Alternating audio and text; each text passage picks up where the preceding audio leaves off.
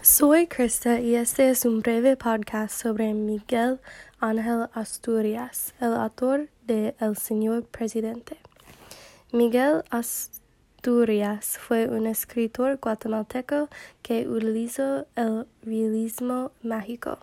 Escribió El Señor Presidente durante los años 20 después de la presidencia de Manuel Estrada Cabrera, debido a que había leyes estrictas sobre la censura.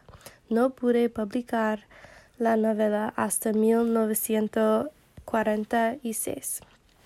Utilizó el realismo, mágico para escribir sobre una dictadura represiva y comentar sobre la historia de la política guatemalteca.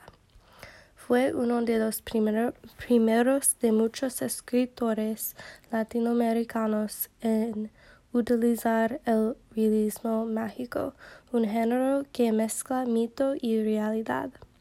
Asturias manipula las palabras y usa la jerga maya y española en la novela actual, no en la versión que leemos utiliza el realismo mágico para confrontar la realidad y comenzar a entenderla y expresar emociones al respeto.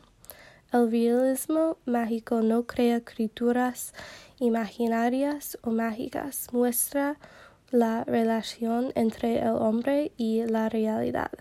En el caso del señor presidente, Asturias muestra la relación entre la realidad política de Guatemala y la realidad de los guatemaltecos que viven en ella.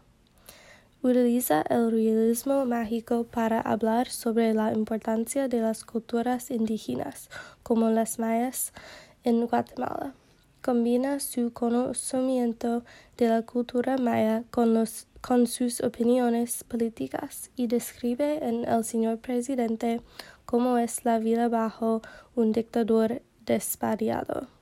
despiadado.